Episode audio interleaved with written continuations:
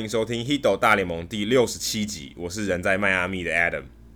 我是人还是在台北的 Jackie 李炳生。哦，我们是全世界第一个中文的 MLB Podcast。除了大联盟当周的时事话题之外呢，我们会讨论台湾主流媒体比较少追踪报道的内容。有机会的话，我们会邀请台湾熟知大联盟的记者、棒球专家，有特殊专长或经历的球迷听众朋友上节目，跟我们畅聊独家的观点。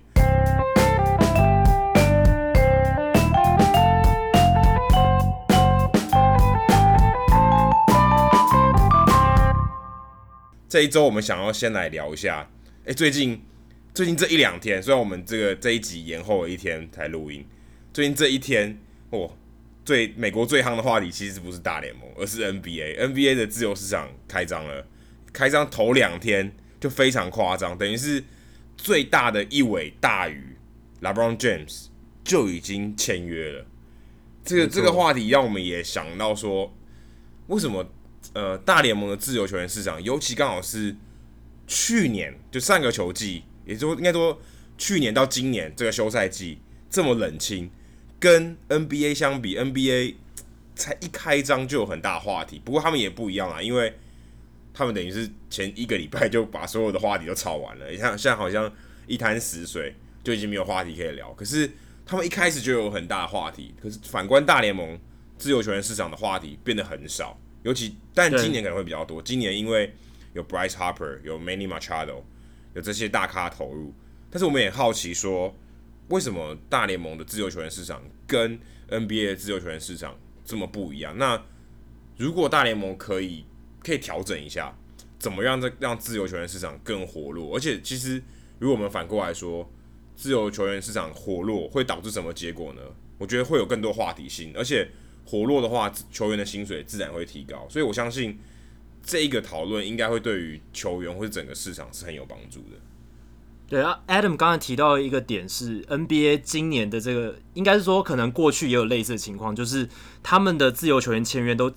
非常集中，就是可能开市头一两天就几乎全部发生非常多的事情。我还记得七月一号美国时间午夜一过，马上就有一些早就已经谈好的这一个。自由球员签约啊，或者交易马上就发生了。因为为什么会这样？因为他们有薪资上限，很严格的薪资上限。那每一支球员、球队能签的数额都有固定。那球员能签的合约有所谓的最高金额的合约。所以，其实，在有这样子限制的情况下，他们很多球队跟球员其实早就已经谈妥了这些条件，所以只是剩下一个开市，然后做这个签约的动作而已。那大联盟不一样，大联盟。你可能今天球员因为没有薪资上限的关系，有一支球队给你一个 offer，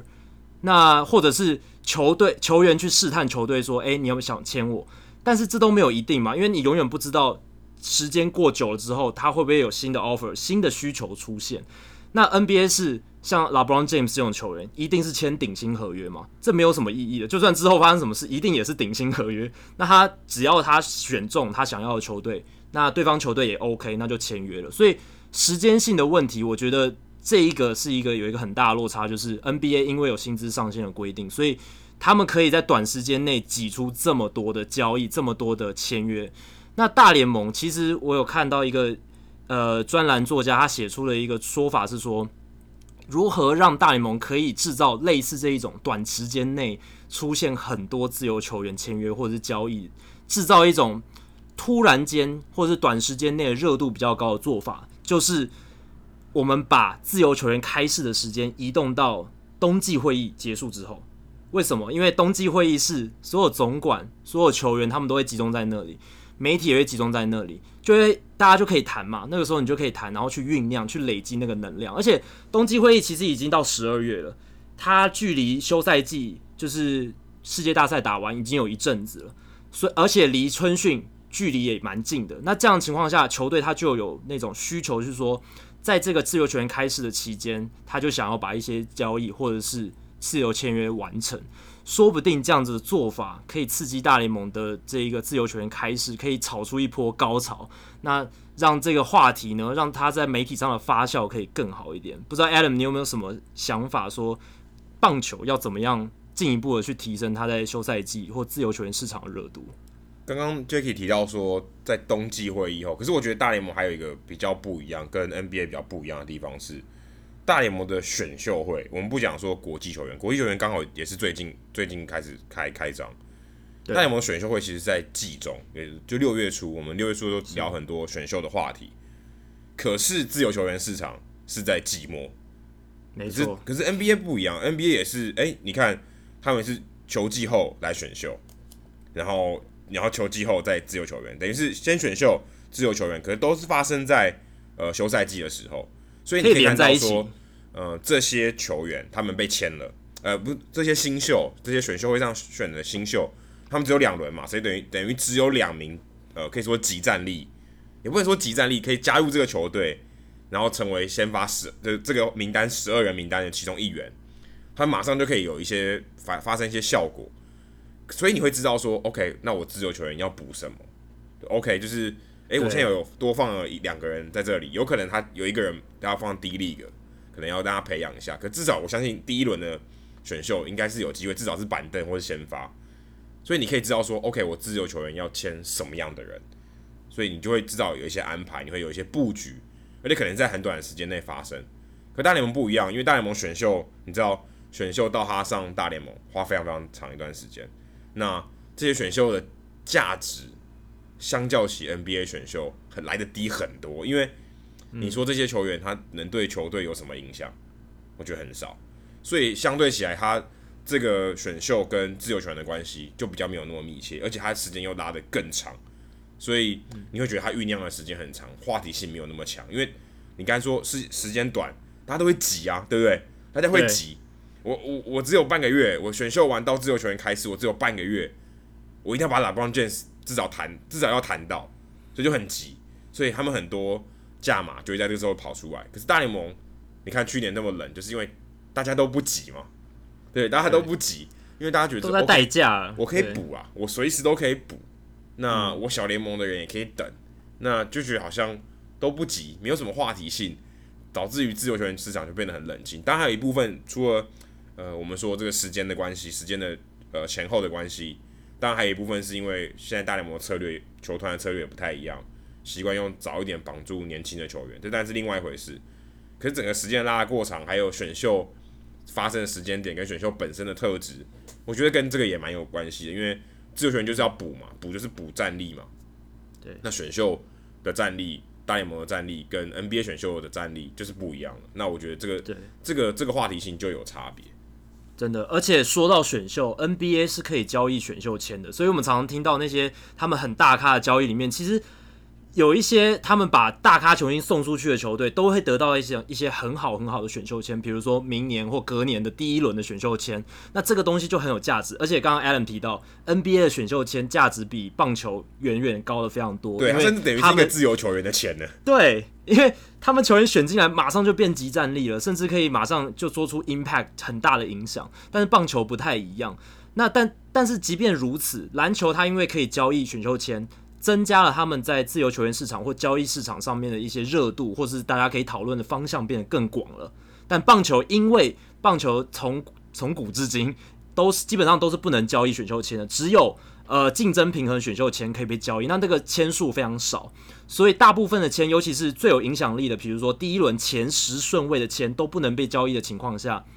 那这样子，交易市场上就少了一个可以讨论的话题，所以就有专家建议说，诶，如果大联盟想要增加这个休赛季，不论是自由球员市场还是交易市场的热度，你增加选秀签开放给各队交易的话，或许可以提高这个大家的讨论度，而且这样子的话，选秀其实棒球选秀本身这个这个 event 这个这个会动这个活动。大家的讨论度也会提高，因为不不只是讨论球员嘛，你可能诶、会想说，诶、如果杨基今天他搞不好，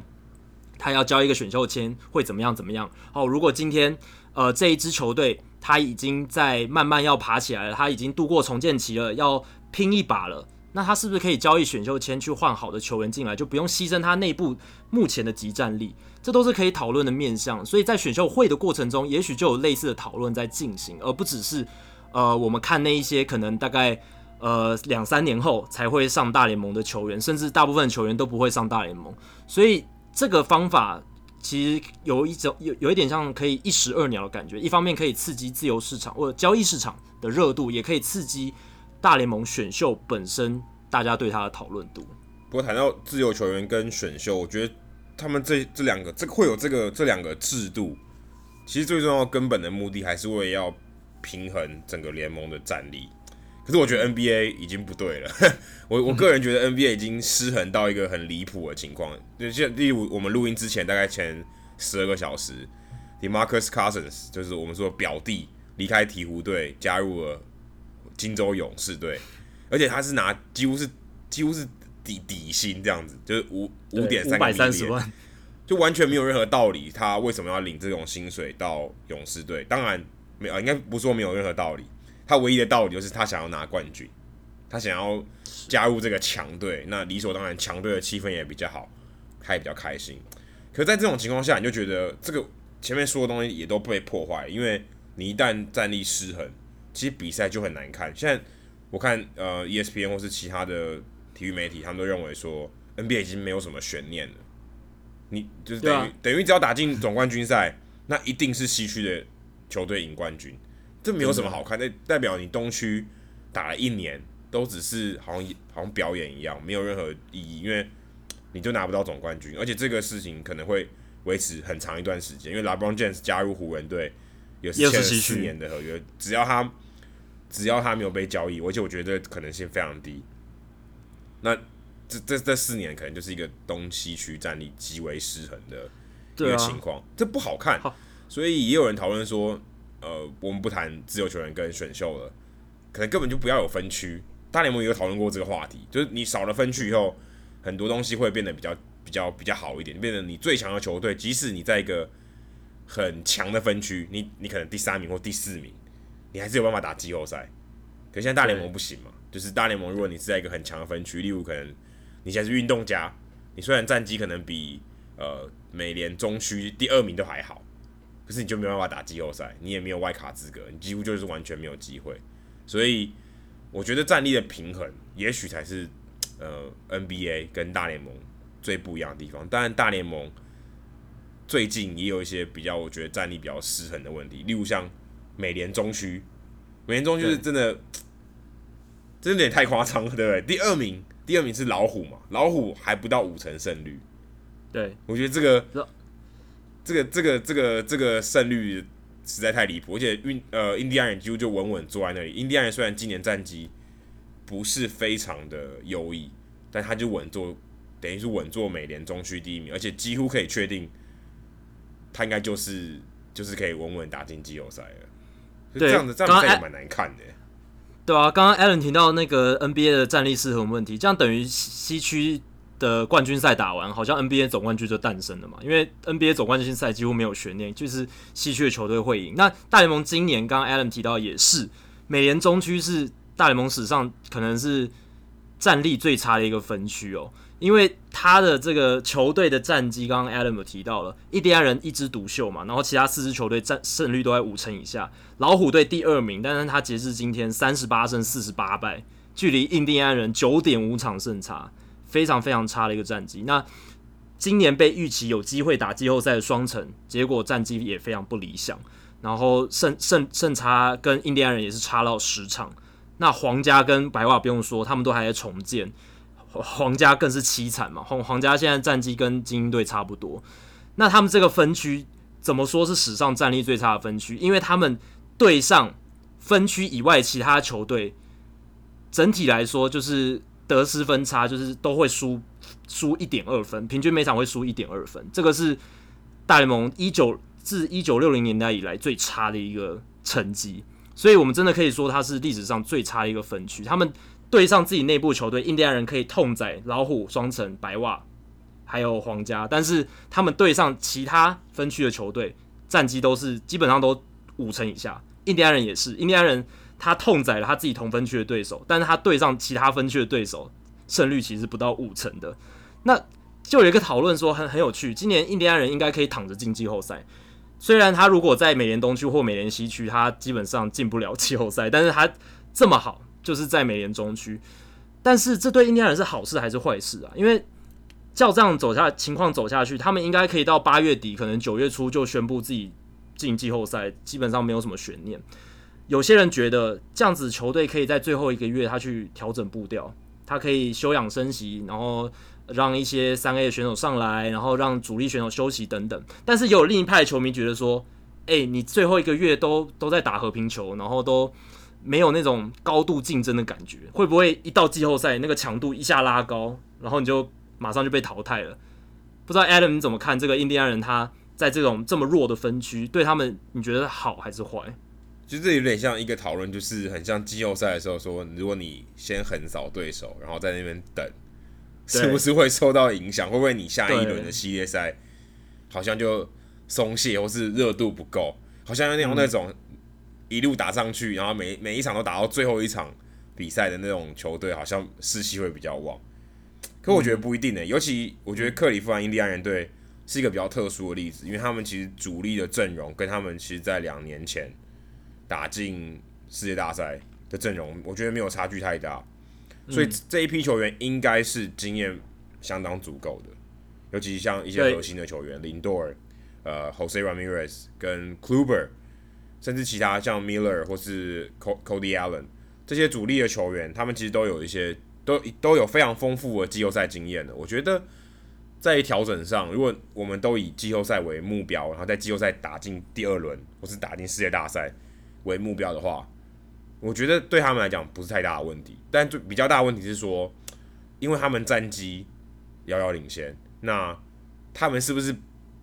就会疏于补强？因为其实我们看印第安人队，其实，在最近的这个呃，我们说交易的传闻，其实也剩下最后一个月了。印第安人的名字其实很少被很少被提出来，可能也是因为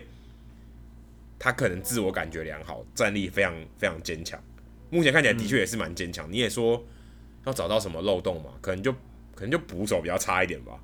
那外野当然都可以补，可是好像也没有什么立即的需要去去补这些洞，对不对？先发其实也很不错了。那当然先发永远都不嫌多，可是目前看起来都没有什么要想要进补的这种感觉。我觉得这是比较担心的，因为季后赛你这个强度比较不一样。那你如果你有好的投手，你会你会走得更远一点。那现在目前看起来，印第安人的确是蛮安逸的。那我不晓得这会这会不会造成说他在季后赛会有一些问题？但是我觉得整体战力来讲，经验应该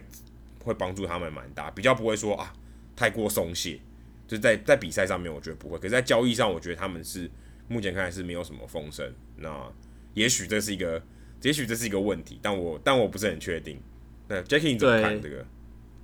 其实这就是中国古人有讲过一句话：“生于忧患，死于安乐”嘛。你刚刚提到一个很大的重点，真的就是有有外国媒体就一直在觉得说，他们会不会觉得自己过得太安逸，战绩一直还不错，但是这个战绩可能只是一个假象，然后会让他们觉得说，交易大限之前没有太多需要去做补强。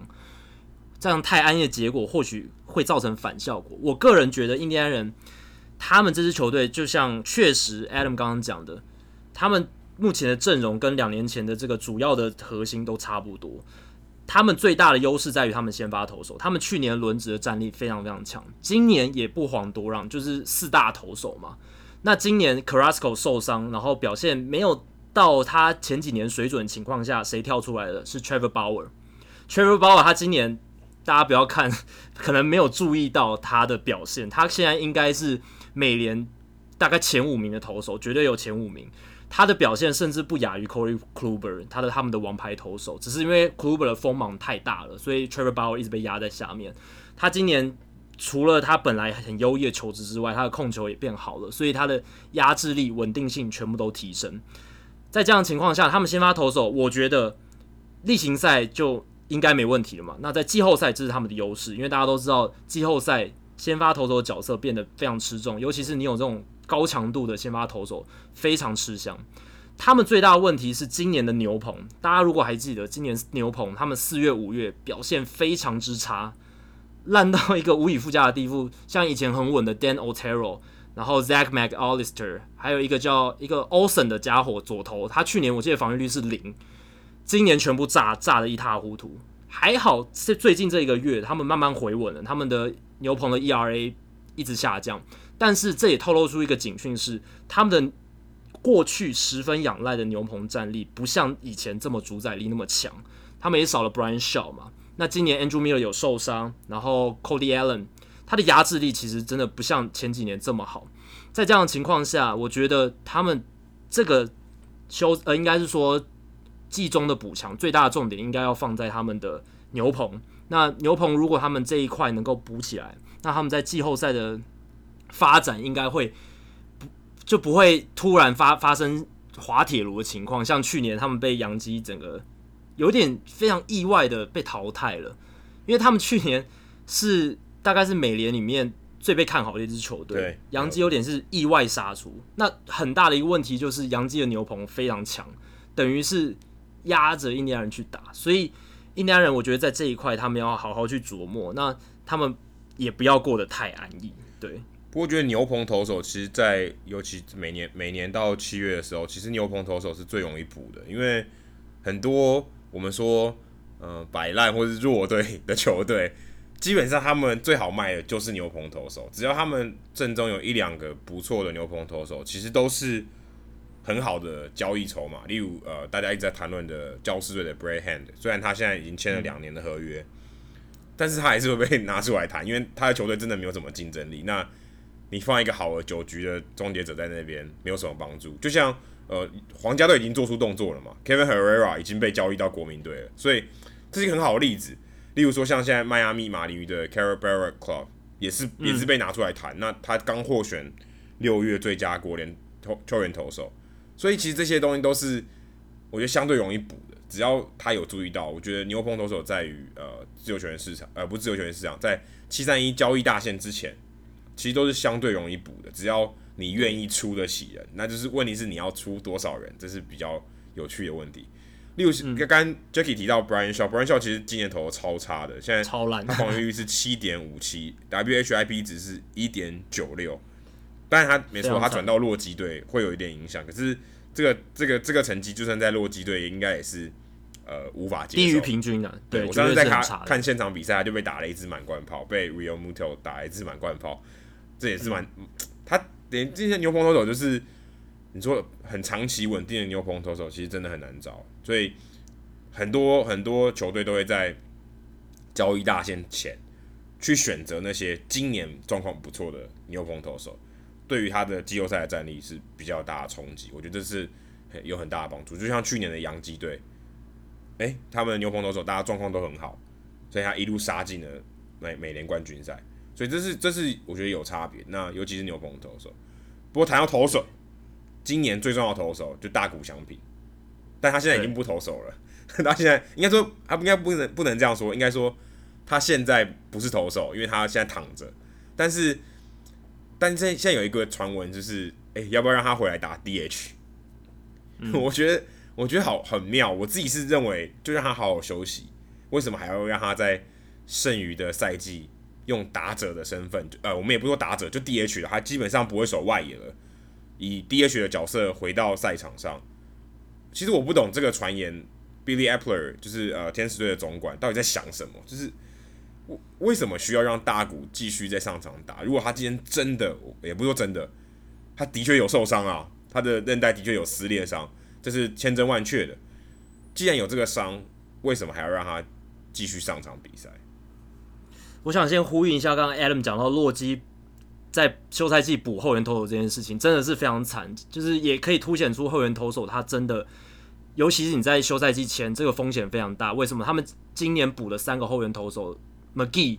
Shaw 还有 Wade Davis，他们三个人的今年的 WAR 值加起来是负的，代表他们的贡献比替补球员还低。所以真的可以凸显出你花大钱花呃就是交易筹码去交易这些知名的后援投手，不一定真的能回收这样子。好，那回到大谷翔平，我觉得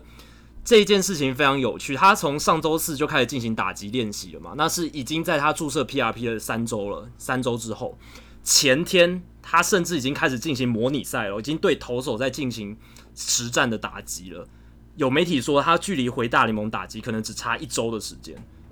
也就是说他在进行模拟赛之后，再过一个礼拜的稍微调整一下，就可以上大联盟打 DH 了。那照这样看起来，照这样媒体这样子的报道下来，虽然官方没有证实，但是我觉得天使队应该就是要让大谷回来打 DH，然后投球的部分呢，Billy Apple 有说，他说大谷在三个礼拜之后再受一次评估这样子。那至于他背后在想什么，我觉得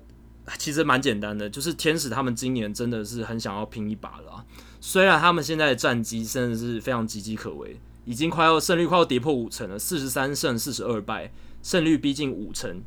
他们的战绩。在西区比运动家还要差，这可能大家季前完全想不到的事情。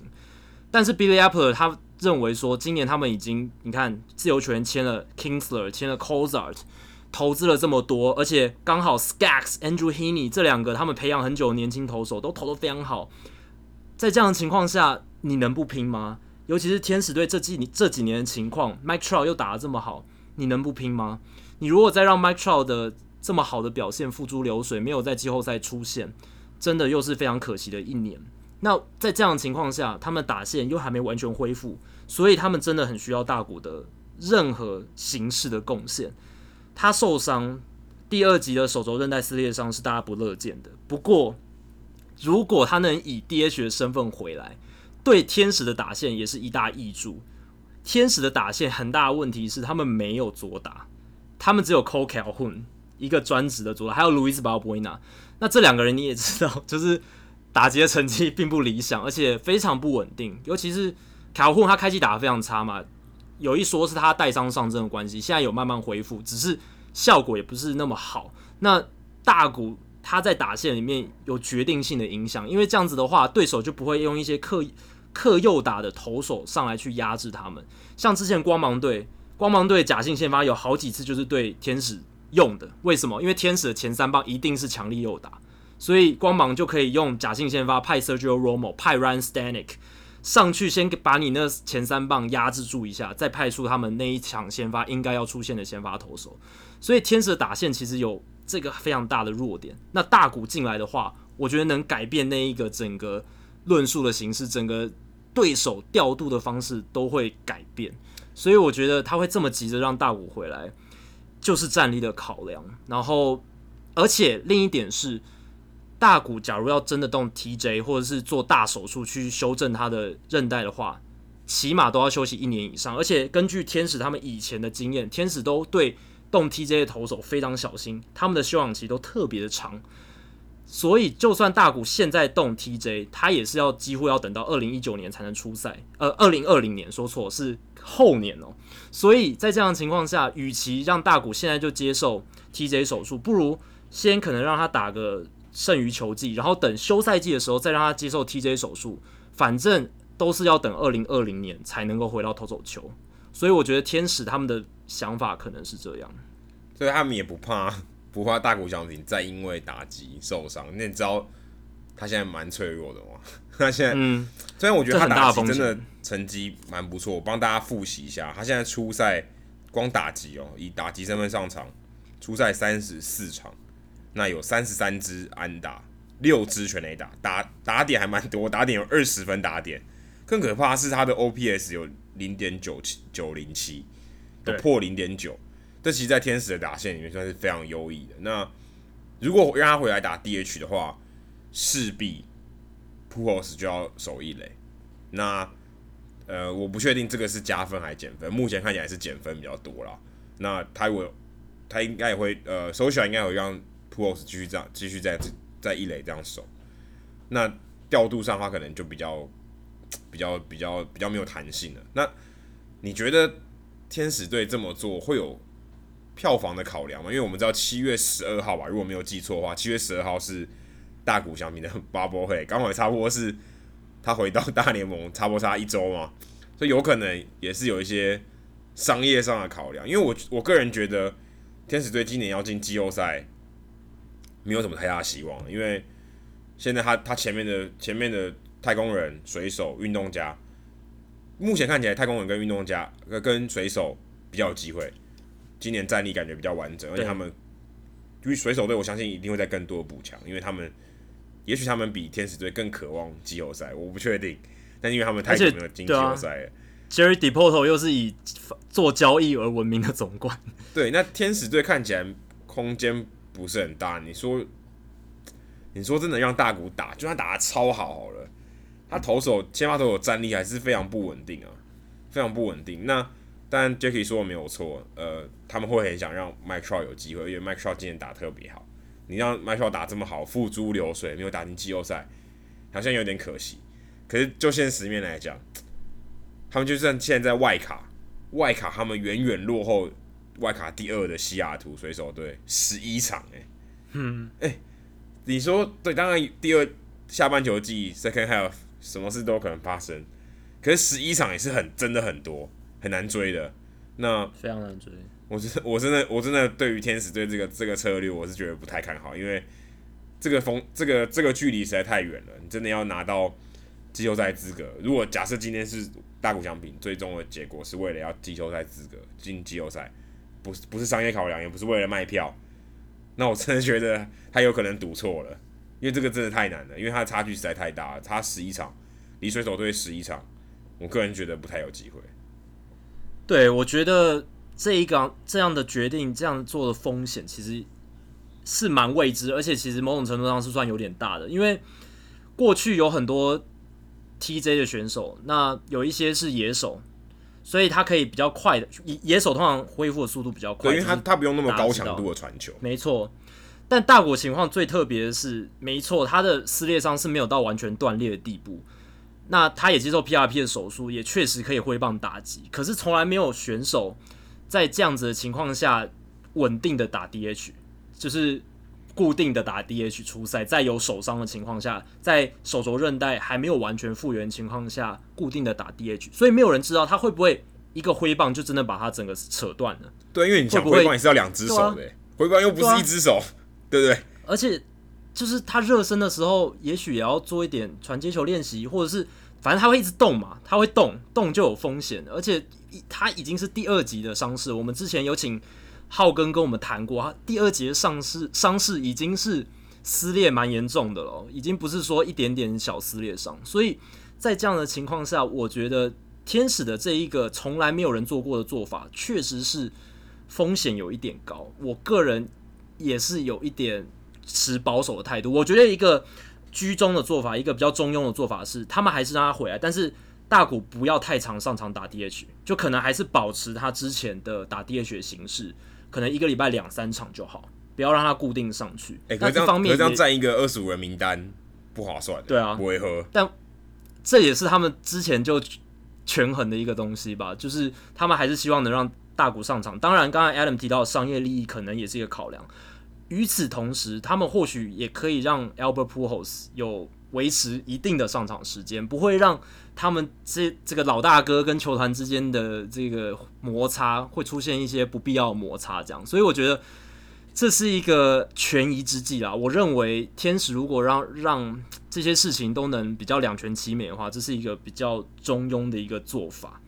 那谈到就是战力上的考量，皇家队。最近上个礼拜有一个很有趣的事情，也不是说有趣，一个很很争议性、很复杂的一个议题，就是他们现在垫底嘛，然后他们要重建。那重建过程中，当然会思考怎么样去找一些年轻的球员，怎么样重新找，怎么样选秀，怎么样去发掘天天天赋好一点的球员等等。他们最近就考虑要想要签一个有性骚扰前科的争议性业余自由球员 Luke Heimlich。我想先介绍一下 Luke Heimlich，他是一个非常有争议性的球员。他是奥勒冈大学的一个投手，他非常的优异。他在今年的 NCAA 第一节赛事，十六胜三败，防御率二点九二，一百二十九点二局投出一百五十九次三振。他是左投哦，是一个非常非常优异的选手。但是他有个很大很大很大的问题是，他在二零一二年曾经。坦诚他在十五岁左右的时候性骚扰当时他年仅六岁的侄女，自己的亲人哦，而且他是自己认罪，法官也认定他有罪，然后他被判了两年假释，法院也规定他要做再造教育，要接受再造教育，而且他从二零一二年到二零一七年这五年间都被列管为第一级的性侵犯、性性骚扰罪犯，这是一个非常严重的事情。而且他在二零一七年选秀之前呢，这件事情被地方媒体报道出来了，当时引起轩然大波，因为他是奥勒冈大学的王牌，几乎算是王牌投手。然后呢，非常受到选秀的瞩目，很多球探都想要签他，很多球探都想要选他。就在这个报道出来之后，二零一七年的选秀没有球队选他，他整个四十轮完全没有被叫到名字。今年同样的情况出现了，他也是没有被选中，所以他是一个有点像是大家都不敢碰的地雷。结果。皇家队在上个礼拜，Dayton Moore 他们总管说，因为他们跟 Luke Hamlet 认识非常久，长期观察这一名呃从青少年选手到大学时期这个左投，他们有长期观察、长期沟通。他承认这是一个很复杂的议题，但是他们在考虑要不要签他，因为只要你是呃有选秀资格、具备选秀资格，然后完全没有被选中的话，你就变成了一个业余自由球员。这个时候，任何球队都可以来跟你洽谈签约。那皇家队大家都知道，他们战力进入重建期，他们极想要找到一些，应该是说没有人使用过手段，或是一些别人想不到的方式去创造更好的阵容嘛。那 Luke Hamlet，我觉得就是他们在这样的情况下可以寻求战力提升的一个方式，因为毕竟 Hamlet 真的是一个很难得的左投天才，可以这样说。但是与此同时，我刚刚讲的那些前科的问题，真的很很难让人忽视。Adam，如果你今天是 Dayton Moore，你到底会不会签 Luke Hamlet？Dayton Moore 其实在他的访谈里面，他在接受广播的访谈，这个这个消息从他在上广播节目的时候谈到的。他他他就是一个论点，他认为每个人都值得 second chance，我们说第二次机会，尤其是在这在欧美的社会里面，其实大家。都是都是这样子，就是还大家希望你可以重来，你的人生可以重来，你可以有第二次机会，让你我们中文做改过自新嘛，你有这个机会。那 Hamlet，我觉得，我觉得他值得这个机会，毕竟他还年轻哦。刚刚 Jacky 提到那个，他其实是奥勒冈州大，因为州大跟奥勒冈大学是有点不太一样。奥勒冈州大，那他现在才二十二岁，我觉得。如果是这样看起来，我我会比较支持 Dayton Moore 的这个做法，因为我觉得他值得第二次机会。不过有趣的是，嗯、呃，其实他去年他可以被选，但是也没有被选上，所以他今不是第一次 undrafted，不是第一次没有被选上，连续两年了，连续两年四十轮都没有被选上。我我个人觉得这并不是呃 second chance 的问题，而是大家可能会认为。有些东西还没有爆出来，那我怕我用了这个钱，结果还是一个空气。然后除了空气以外，我也会被质疑道德的这个问题。不过说到道德，上一集我们节目也有聊到，你看家暴的人啊，吃禁药的人啊，赌博的人啊，啊，赌博可能没有，赌博可能回不来，但是家暴跟性，你说性骚扰、性侵，我不能说谁比较严重。但是大家都值得 second chance。你说 Matt Bush 对不对？Matt Bush 也是非常天资聪颖，也不可一世。Josh Hamilton 也吸毒，他们都都有 second chance，而且他们回来表现好，大家还觉得是一个励志的故事。Hamlet 我觉得就以这个角度来看，我觉得他值得 second chance。那之前我们我我访问林家珍的时候，他也有提到，因为我们那时候聊选秀话题。他认为说，他没有，如果都不以不以他的背景来说，不以他的争议来说，他没有被选上，几乎是不可能的事情。因为他他可以说是第一轮或第二轮的料，嗯，那他的表现、他的天分、他的未来性，都是第一轮或第二轮，甚至你可以说他前五顺位都有可能。所以要一个数学要一个三振能力这么好的左投大学投手，嗯，可能你只要培养一年就可以上大联盟了。那当然皇家队会选他。也是，我相信也是看中这个原因，会考虑选他，还没还没有考虑选他。对，我觉得考虑，我不知道会不会有，但是之前传出精英队也想，去年的时候精英队也想选他，但是这个消息就没有被闹得那么大。嗯、一方面可能大家觉得今年皇家队有一些道德考量的问题，道德的事情大家都最难最难有一把尺嘛，每个人的尺都不太一样。那那你去讨论这件事情，当然就比较有话题性。不过如果他们要签，我个人是觉得蛮支持的，因为我。我觉得他他也还年轻，二十二岁。你说二十二岁就不给他 second chance 第二次机会，改过自新的机会，我觉得是有点太严苛。而且这个你坦白说，这些你说真的双重标准嘛，对不对？家暴的人你还回来给他这么高的薪水，Chapman 每天大家为他鼓掌，说家暴跟性侵呃都不好，都不好，没有错，我们都不鼓励。问题是，你有一个这么好，一个这么差，对不对？这个态度我就觉得双重标准。我个人，我我个人觉得说轻重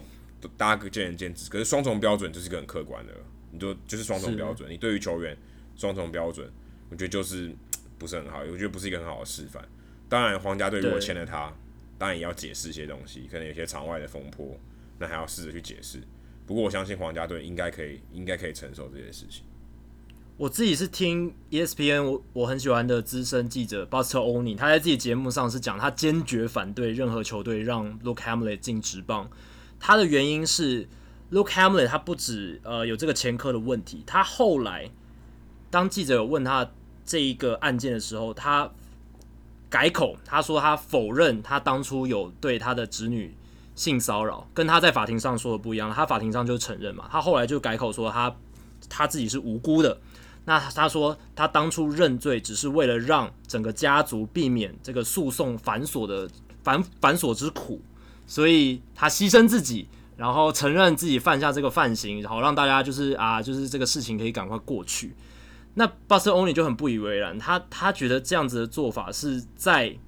怎么讲，去又去加害这个受害者嘛，就有有点像是，哎，这个这件事情都是人家诬告我的，然后那个受害者他是胡乱说的。而且当初奥勒冈州大在招募他的时候，也没有去调查他，而且他自己也没有把前科这件事情就是主主动的提报。我觉得这很严重，应该是说，如果你认为自己是改过自新的人，你为什么不在？就是当然大家都不会想提自己的前科，可是这件事情你不可能隐隐瞒太久的嘛。你如果要成为只有职业球员，你到某一个阶段，一定要接受大家的检验，不可能逃过一辈子。那在这样的情况下，如果你是坦荡荡的，你承认你自己有犯错，而且你也改过自新，你现在是一个已经改改洗心革面的人了，那为什么就不坦然的面对这件事呢？因为他的做法有点像是就是啊，这件事情过了，赶快掩盖起来，欲盖弥彰的感觉。对，欲盖弥彰，让大家更怀疑。就像刚刚 Adam 讲的，可能还有什么未爆弹等等。这一类的事情，所以才让人不信任。对，所以我觉得 Hamlet 他这个问题复杂点就在于，他确实有犯罪，而且他在犯罪之后又改口，反反复复，没有非常坦然的面对他犯错的这个问题。所以我觉得这是一个真的，大家接下来可以持续观察，非常有趣的、非常复杂的一个问题。我们这两个礼拜都有讨论到。可是吃禁药的人也是也是没有承认啊。对不对？对，某种程度上讲是这样，但是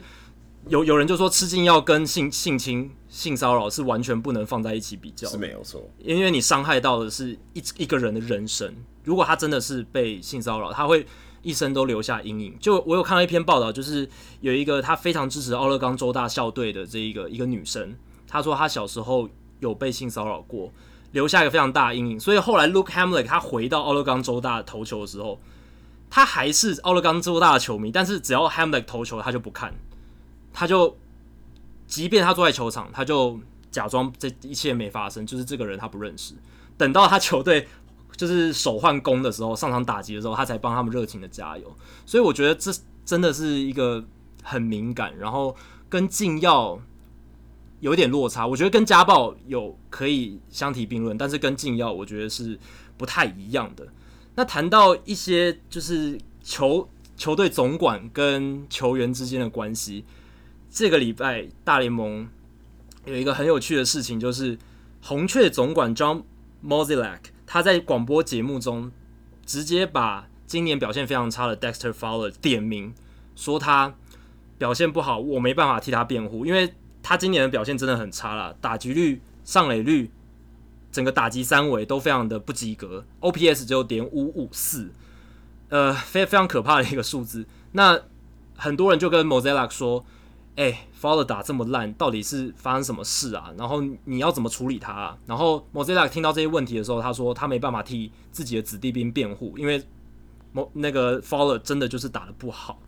他希望 Fowler 可以休息一下，重新检视自己，然后给自己下半季一个机会复苏。但是他在讲这些事情的时候，好像都没有先跟 Fowler 谈过这件事，他就直接公开在媒体上这样子去说自己的球员。而且目前 Fowler 他是在这个陪产假，他老婆生孩子，然后他就去陪产。这样会不会有点让这个球员跟总管之间、跟高层之间的关系产生很大的嫌隙，引发后续一些非常不好的效应啊？后来其实 Mozeliak 有有有出来改口说，他不是针对 Dexter Fowler，而是针对整个球队。是他他其实他其实知道他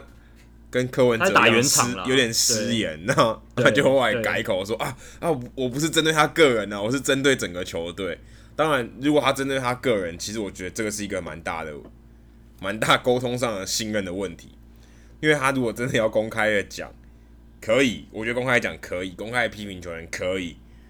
你应该要先跟他沟通，先帮他打一个预防针，就他跟他说，你最近表现真的真的不好，那我希望给你怎么样怎么样，你你给我加油一点，然后我在节目上，嗯、我当然不会讲那个，应该说他只有在节目上讲，他可能心情就就好受一点。可能就好受一点，因为至少一个预防针。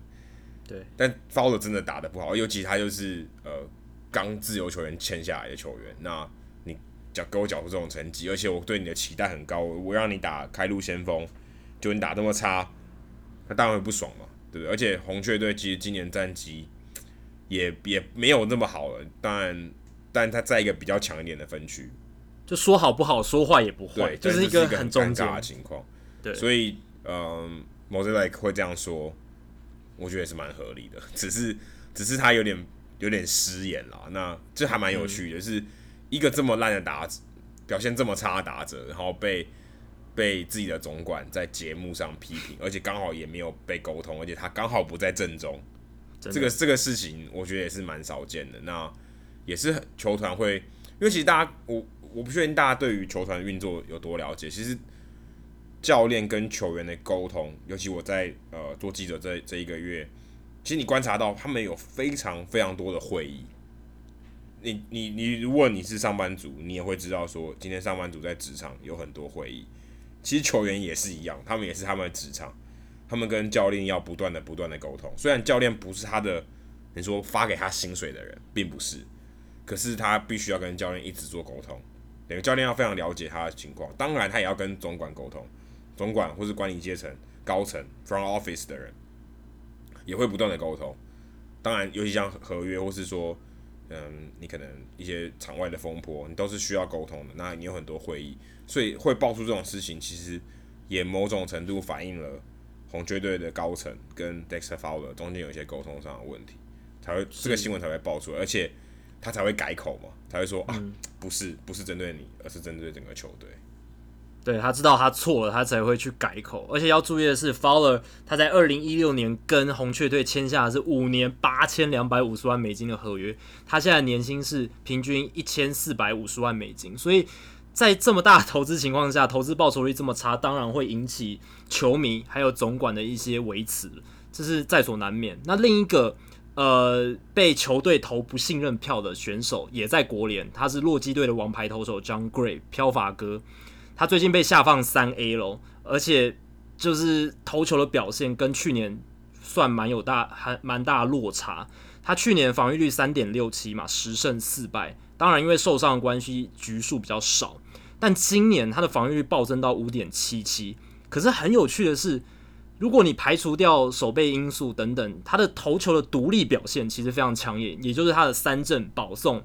被击球率、被全垒打，这些数字其实都很不错，尤其是他的三振保送比创下生涯最佳纪录，他的 K 九值十一点六，BB 九值只有二点八，但自责得分率却莫名的飙到五点七七。那我们就有去了解这个问题，那发现主要问题有三个，第一个是 John Gray 他今年的场内球形成安打的几率，就是他的球被打出去之后形成安打的几率是三乘八六。这个是所有投四十局以上的投手中最高的。那这跟呃哪一些因素有关？第一个可能是因为洛基的球场，洛洛基的球场它的外野幅员辽阔，而且它本来就是一个容易形成安打的球场。第第二个就是洛基的外野防守今年非常差，大家或许会有印象说 Charlie Blackman 是一个速度不错的选手，他手中外野应该诶还 OK 吧？结果他今年的防守防防守范围变得非常小。还有 Para、Cargo、Carlos Gonzalez 这这三个外野手，他们其实都已经年纪有点大了，然后都在守备能力衰退的阶段，所以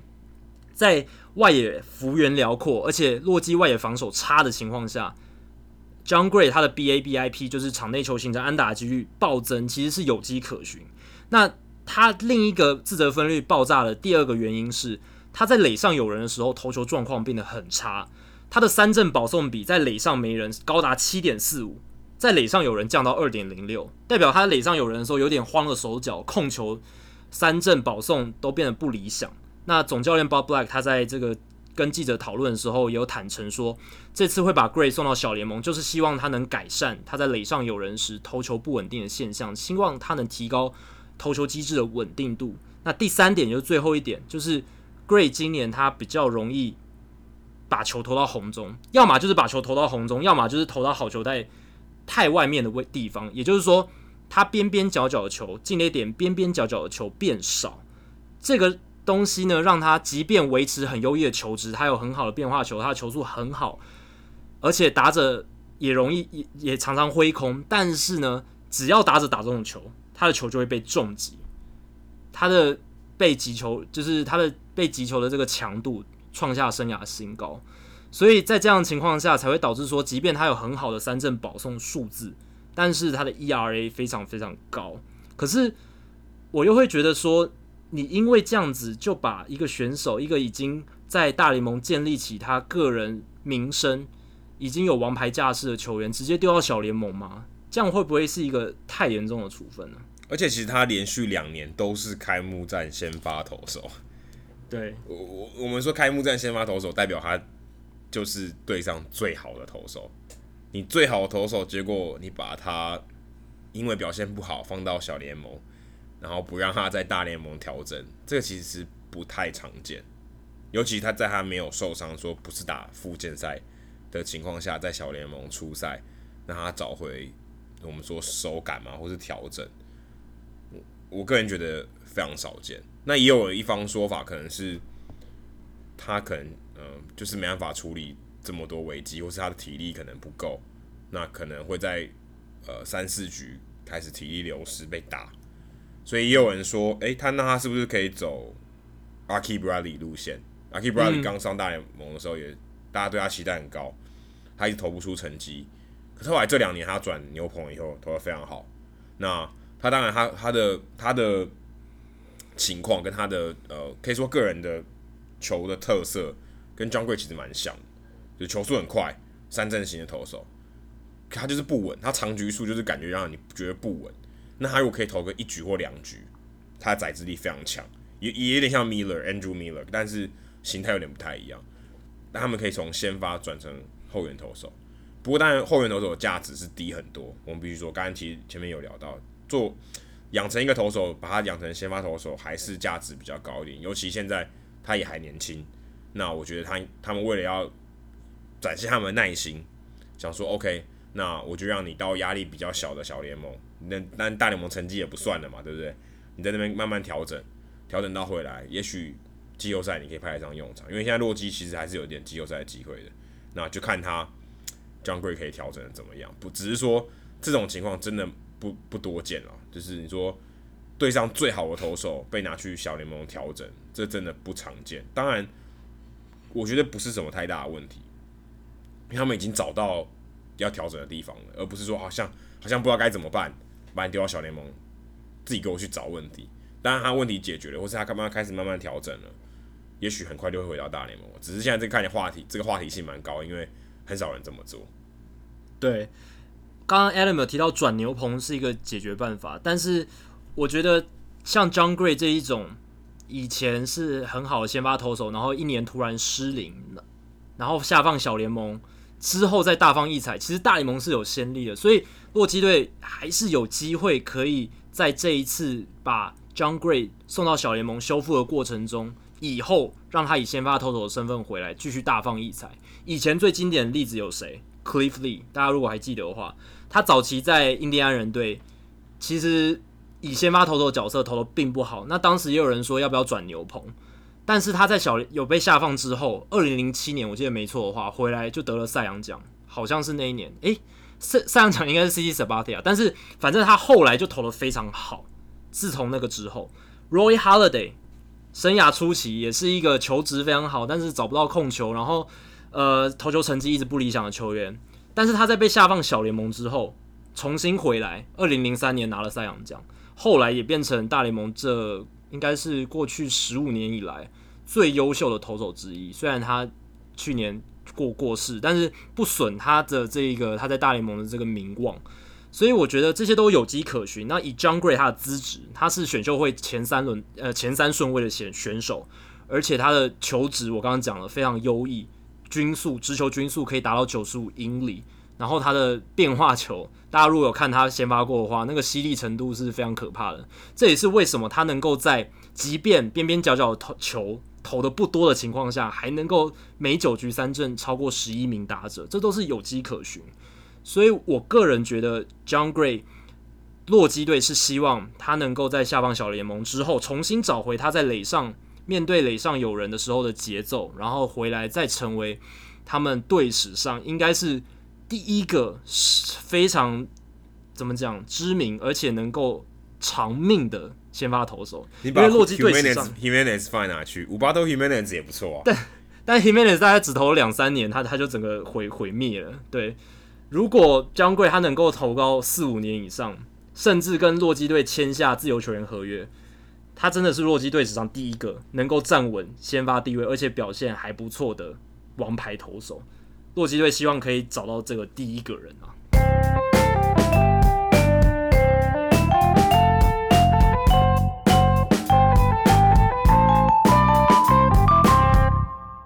好，接下来进行本周的转学生周记。Adam 今天转学生周记里面写了些什么呢？之前我们聊过摄影，然后聊过采访小联盟的球场。那今天我来聊一下，说，哎、欸，我我们之前也有访问过林子浩主播嘛，他在二零一六年的时候也有来美国驻美一阵子，是，那也是跟陈伟英。那我来聊一下，说，哎、欸，我们今我今天作为一个记者，我除了摄影，然后我们讲到小联盟的球场以外。我一天我的这个时间点是怎么安排的？例如说像昨天的比赛，昨天我去访陈伟英，那比赛、哦、他最近两场先发都表现很好，对，稍微提一下。希望不是我带赛，我一来，希望不是我带赛。那他是七点的晚上七点的比赛，那我例如说晚上七点的比赛开场第一球，那我要几点到呢？我差不多三点到三点半左右就要到，差不多四个小时前到三个半小时前要到。那为什么我要这么早到？因为呃，在这个之前，呃，在投球在比赛之前大概三个小时，如果是主场球队的话，那他们主场球队会先先进行打击练习，那他们的野手会先上来做伸展，做伸展的时候，这时候总教练 Mattingly Don Mattingly 就会出来做一个赛前的访问，那这个访问大概维持呃大概八分钟到十分钟，大概可以问个六七个问题这样子，那这个这个是很重要，因为他会。例如说，谈一下今天的先发投手，或是他们最近球队的状况。那这个是一个，嗯、呃，可以让各各各家记者提问的一个好机会，也不限定说你一定要问今天比赛的先发投手是谁，或是最近的调度。你可以问很多，你可以问，例如说，呃，大家都知道马林鱼队在在重建嘛，他们最常问的两个人就是 Louis Brinson，比如说之前那个为了换 Yalich 的换来的 Brinson。跟 Brian Anderson，他们现在应该说最好的打者之一，可能除了 JT Realmuto 以外，嗯、最好的打者 Brian Anderson。那他们都会问很多这些相关问题，例如说他们怎么培养啊，然后对于他们最近的表现稳定性。所以在赛前的这个访问里面，会帮助很多其他的记。当然，对于我来讲，因为我主要是 cover 陈伟英嘛，那对于其他的呃专专职马林鱼队 beat writer 这些来说，他们会很关注这些发展，因为。马林鱼是一支着眼于未来的球队，所以他们会把很多呃他们的焦点放在这些未来比较有机会的选手上面。那未来之星，对未来之星，那他们会让希望给提供给球迷更多的内容，所以会在这个时间点做一些采访。那另外就是我之前大概前就也是前一天，就陈伟英赛前呃这个先发的前一天，我也去访问了投手教练，因为大家大家最近有看到陈伟英的比赛。应该可以发现，他有提到说他一直不断的在做调整。那我想要、呃去询问一下投手教练 Juan Nieves，这个陈伟霆是怎么做调整的，是怎么样马林鱼队是怎么样帮助他去越来越好。那这个时间点又跟刚刚说 Don Mattingly 的时间点不太一样，因为其实在野手伸展之前，投手已经做完伸展操，也做完热身了。那有些投手可能要进到牛棚去练投，因为他们呃，大家知道五天投投一休四嘛，这其实休四不是休四，是在那边发呆，什么事都不做。嗯、其实他们这四天都有课表的。那第例如说第三天，呃，就前一天的，就等于说你呃你的投球先发日的前天，你要做一些牛棚的练投。那这时候你 Nieves 就是投手教练就会在牛棚看，所以。等到你问访问完 Mattingly 以后，可能要过了半小时，Nieves 才出现。那这时候，哎、欸，你就可以逮到他，就可以问他一些问题。所以你必须要很早去，在打击练习的时候，就可以去问一些问题。那这就是赛前的呃访问。那这些东西是很重要，因为你可以从教练啊，或是呃，如果你运气够好，你可以逮到选手，他愿意接受访问的话，也可以。那一般大家看那个 MLB Network，常常会有一些访问嘛。嗯、你那些都访问，就是他可能问一些有趣的东西，像 Kevin Millar。或是 Chris Rose 那个节目，或做一些访谈，嗯、其实也都是在赛前的时候，差不多都是在这个时间点，所以呃记者都会看到说，哦，他们现在在接受采访，那这就是一个比较相对比较轻松的时刻。那比赛中当然不会有任何访问，但现在可能有一些有趣的访问是，呃，他们在球场上别麦克风，那有访问，那是我们现在这个这个记者工作做不到的，那是有一些合作的电视台才会有这个机会。那主要的内容都会是在赛后。我谈一下今天的表现。那赛后话其实也很有趣。赛后话其实是一个很、很、很紧绷的时刻，就是一比赛一打完，例如说昨天马林鱼队再见安打，再见安打，其实我看到他们在场上庆祝以后，其实我马上东西收一收，就先去呃他们的休息室门口等，要先等等他们哎、什么时候进来，什么时候可以开始进去，一门一开门一开就赶快进去那个总教练的办公室开始等，等 Mattingly 坐下来开始聊今天的比赛内容，这个都是一个。制式的流程，可能他在比赛结束后五分钟以内，他就会回到办公室，然后麦克风都已经塞好了，那时候你就开始访问，那大概也是进行五到十分钟，看那天比赛的状况，聊一下说，诶、欸，比赛的内容哪一些环节觉得做得好，做得不好，对于今天的先发投手或是今天关键的打者做一些嗯评论，那主要就是这样子。那总教练结束以后，大家所有记者都开始移动到休息室。尤其是是大家换衣服的地方，那换衣服的地方，大家知道，我现在才知道说为什么女性的记者其实在这边是有一点吃亏的，因为大大家我不知道大家有没有办法想象这个画面，就是对那里面大家其实都是刚洗完澡，有些人甚至围巾那个毛巾都没有围，就就走出，连浴巾都没有围就走出来，所以其实，在那里面男性的记者感觉是比较呃比较可以从容一点的，女性的记者可能会比较可以融入啦，对，比较会感觉比较不自在。那那个时候你就要进到休息。室里面访问，那通常都是访问那场比赛的先发投手会第一个先访问，这、就是他们呃工作的一部分。在他们投完球，嗯、今天他们一定要谈一下他们自己的内容，不管说他今天投的多差多呃，或是他今天非常不非常不舒服、非常不爽，这是他工作的一部分，他一定要谈。嗯、那其他的野手就是呃，你可能访完先发投手以后，就可以去访野手。那通常野手都蛮愿意受访的，除非他今天真的有急事。那通常是他们洗完澡之后，就会在在那边休息。那看他们还没有收东西之前，你有机会就可以逮到人，就可以问。例如说，像我昨天就在 Realmuto 洗完澡之后，然后赶快他穿好衣服要准备离开之前，然后访问他几个问题。那他通常通常他们都蛮愿意回答，都是在这个时间点。他们洗完澡到他们离开球场，其实很短的时间，大概十分钟不到。所以你你看，他们其实有些人会留下来吃晚餐，但但大部分人都不会。就是如果是主场的球员，可能他们就先离开。那客场的球员，他们可能就一起坐巴士回到饭店。那有时候饭店很近，有时候饭店很远，就不一定。所以在这个时间点，就是赛后大概只有十五分钟到二十分钟之内，也是这个很关键的比赛。所以大家刚刚听我这样讲，你看赛前跟赛后，其实你要非常早到，然后。在赛后很紧张的时间把一段时间做完，所以其实真的记者在做访问工作的时间并不长，所以你有很大一段时间都在等，都在等等教练怎么都出来。例如说我们可能在那边等，说上一次有一次有一个很有趣的经验是，呃，上一次在上周吧，然后 Mattingly 特别慢出来，然后说大家在那边等很久，大家等到有点不耐烦，想说因为那些老老经验的记者想说，哎、欸，怎么今天搞这么久？哎、欸，结果球队的公关就跑出来说，哎、欸，现在 Derek Jeter 在场边，那他们愿意接，他愿意接受你的访问，好像有点调虎离山，分分散大家注意力的感觉。那你有没有去去访问他？然后 Derek Jeter 就在休息区旁边接受大家访问，然后可能 Mattingly 在开会或什么，就是让他。让当记者有点事情做，那就是争取一点时间给 Mattingly。对，有点像这样子。我不晓得为什么 Mattingly 那那天这么晚到，但是就像这样子。那其实，在赛前很短的访问，然后赛后很短的访问，可是都是非常重要的，而且非常集中。那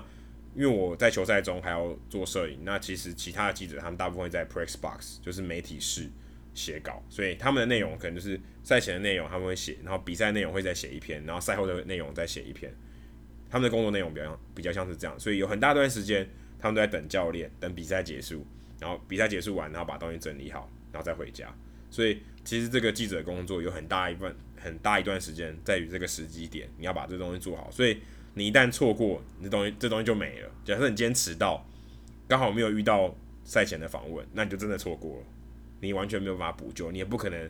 抓总教练出来出来问，所以。这个记者工作，我觉得蛮有趣的。这个时间点，我一开始也是在摸索，结果第一天上班我就错过了。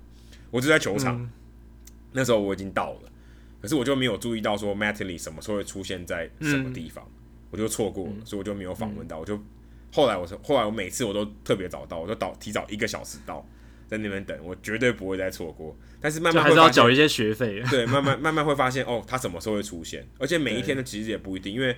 大家刚刚我讲说的是。呃，五晚场的比赛，但是五场比赛，例如说有时候还十二点的比赛，他可能是赛前一个小时前，或是一个半小时前才出现，所以也是不一定，嗯、也不一定，因为或客场、嗯、主场也都不一定，所以我还在缴这个学费，所以我不管，我就先反正就早点去球场，就先等，读一定要读到，不管他讲什么内容，反正我一定要读到这个内容，那就是这个礼拜我学到功课。那我这个礼拜等于说我所有的东西我都有访问到，例如访问到。陈伟英也访问到投手教练，也访问到总教练，也访问到队友，所以这个这个礼拜算是我采访一个里程碑，对我刚好都有访问到，我不是只有访问陈伟英或是总教练了，那也算是给我自己做一个做一个记录，这样子比较顺利的一周，对，算是比较顺利的一周，而且陈伟英这一周表现也非常好，至少在这七天之内。我也想补充一下，就是我最近在读一些大联盟口译的相关资料，就是大联盟不是有要求各队都要有一个口译人员嘛？那我有发现他在这个口译人员的相关规定里面有写到说，口译人员一定要在如果是晚场比赛，一定要在三点以前到球场。这跟刚才 Adam 讲的就是完全一样，所以也可以对不谋而合，应该就是跟 Adam 讲一样，就因为这些口译一定要在诶、欸、媒体来进场了之后，一定要在现场去。协助沟通，无论是跟球员、跟教练、跟记者，如果有需求，他们一定要在现场嘛。那不不能说就就就算今天没有翻译的需求，他不在现场，所以这些人员他们一定都要待命、准时。对。不过被你这样一讲，我好像我这一个月来我都没有看到口译人员诶、欸，都没有看到吗？有，他们的有可能有，有可能有，可是他可能我可能他到底是公关还是口译，我就真的不知道了。他们的正式的 title 叫做 Bilingual Media Coordinator，就是双语的媒体协调员。对，但是你应该会看到有一个人在跟拉美的，通常是拉美的球员。对，所以你都没看到，你都没看到。我，我看到拉美的球员都是都是直接直接上，直接直接接受采访，也都不需要翻译。那其实其实像大家知道，我不确定大家知不知道，Sorry，陈伟英其实他是英文是非常好的，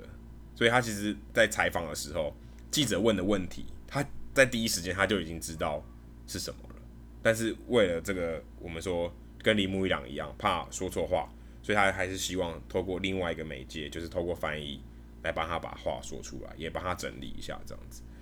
可是我是真的没有看到拉美的球员使用翻译，我当然我相信一定有，只是我真的没有看到，或许真的只有马里鱼队没有吧，刚好就没有注意到这件事情。好，今天数据单元，Jacky。要来帮我们复习一下，复习一下之前聊过的话题。哦、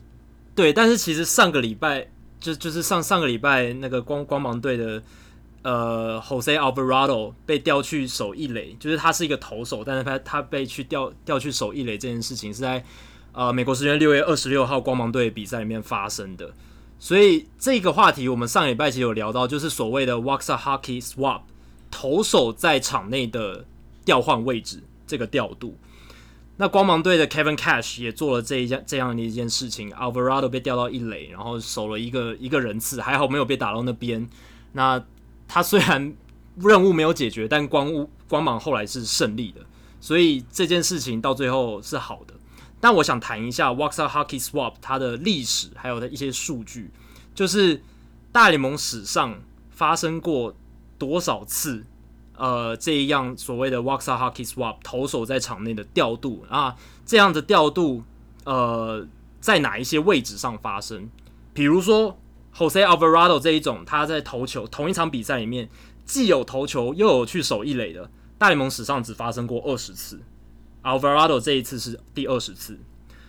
一个投手他如果有投球又在又守过二垒的，在同一场比赛里面，大联盟史史上只发生过三次，游击手。只有一次，是一九二二年的 Bill Perdicka，大联盟只发生这一百多年只发生过一次，投手同时在一场比赛里面当投手又当游击手，所以这个前提是他一定是投手，像 Andrew Romine 这种就不行。对，对，对，就是他是投手的身份，然后他上来投，他主要是工作是投球，但是他中间被调去守呃野手的位置，然后又被调回来这样子。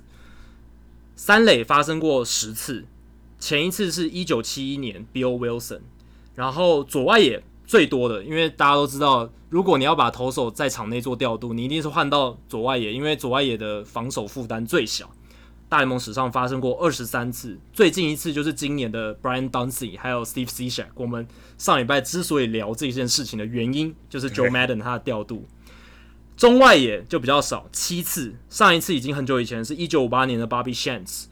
那右外野也比较多，因为右外野相较于中外野也是一个稍微守备负担比较低的，是十六次。上一次发生是二零一四年的 Tony Sipp。那太空人大家也知道，他们也是比较勇于尝试一些新的布阵或者是新的计策的球队。那有两个位置从来没有发生过，第一个是捕手，因为你要同一场比赛，你又你的身份投手，然后投完球之后，你又去做一下捕手，然后再回来，这个大联盟史上还没有发生过，对。那另一个就是 DH，因为这是规则上不允许的，你不能又做投手又做 DH。好，那大联盟史上呢，有什么情况是这个投手他进来，他上场的时候是代打者，后来又上去投球的？这种情况发生过五百三十六次，前一次也是小熊队的，是二零一六年的 Travis Wood，他上上场代打，然后就留在场上，就下一个半局就上去投球这样子。那如果你是代跑者，后来又上去投手投球的投手，又发生过几次呢？是一百一十四次，而且很有趣的是，前一次也是 Travis Wood，是二零一五年的 Travis Wood，他真的是被 Joe Madden 当做一个超级多功能的工具人使用。对啊，他在那场比赛也是上场代跑，下一个半局继续留在场上投球。好，补充完这个 Waxa Hockey Swap 的数据之后，我还想补充一个，我这个礼拜听到一个很有趣，我觉得一定要跟大家分享的数据，就是大联盟今年国联的最年长球员，Adam 要不要猜一下是谁？我先预告一下，他的年纪是三十九岁，不到四十岁。我不知道，不知道是亚特兰大勇士队的 Peter Moylan。那为什么要特别把他讲出来呢？主要是因为。大联盟已经有超过已经四十年的时间，没有出现联盟里面的最老球员低于四十岁的。也就是说，过去大联盟四十年来，美联、国联那一年度最老的球员一定都在四十岁以上。像 Peter Moylan 这么年轻的最老球员很少出现。这也反映出一个状况，就是我们其实节目有提过的，大联盟球员年轻化的趋势，就是年轻球员的占比越来越高。那老的球员，越老的球员留在大联盟球场上的几率应该是越来越低的情况，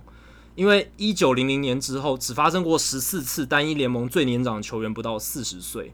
那 Peter Moylan 这一个情况，我觉得还蛮特别的，而且是大家完全意想不到。你可能会猜说，诶，R.A. Dickey 是不是还在大联盟？没有，他已经退休了。因为之前国联最老最年长的可能是他跟 Bartolo Colon 嘛，对吧？那现现在的话，就是 Peter Moylan 三十九岁就变成全联呃全国联最年长的球员，所以这个也可以看另外一个指标，就是哪看二十岁以下的球员会不会变更多？哦，对，这个也是可以去查一下，因为我们像现在看到这个，去年有 Victor Robles，他也是二十岁以下，如果没记错的话，还有今年是 Juan Soto 嘛，对不对？就是这一些二十岁以下的年轻球员，好像诶比前几年多多了一些，而且你看 Ozzie Albies、Ronald Acuna Jr. 这些球员都非常非常年轻，对，所以这个趋势可以去观察一下。好。以上就是《Hito 大联盟》的第六十七集。如果大家喜欢我们节目的话，欢迎加入《Hito 大联盟》在脸书的社团 “Hito 大联盟讨论区 ”（H I T O 大联盟讨论区）。按加入，回答三个简单的问题，就可以进入社团，跟我和 Adam，还有其他上过我们节目的来宾以及其他听众朋友一起畅聊棒球，聊棒球的相关话题。那如果你想订阅我们节目的话，也很简单，只要上我们的官网 hitomlb.com（H I T O M L B.com）。上面就有订阅方式的解说，无论你用的是电脑、手机、平板，作业系统是 iOS 还是 Android，都可以免费的订阅。另外，也希望大家到 iTunes 的 Podcast 专区，在 Hito 大联盟的页面底下帮我们做评分跟留言，让还没有听过 Hito 大联盟的朋友能更快速了解我们的节目内容还有特色。谢谢大家，拜拜，拜拜。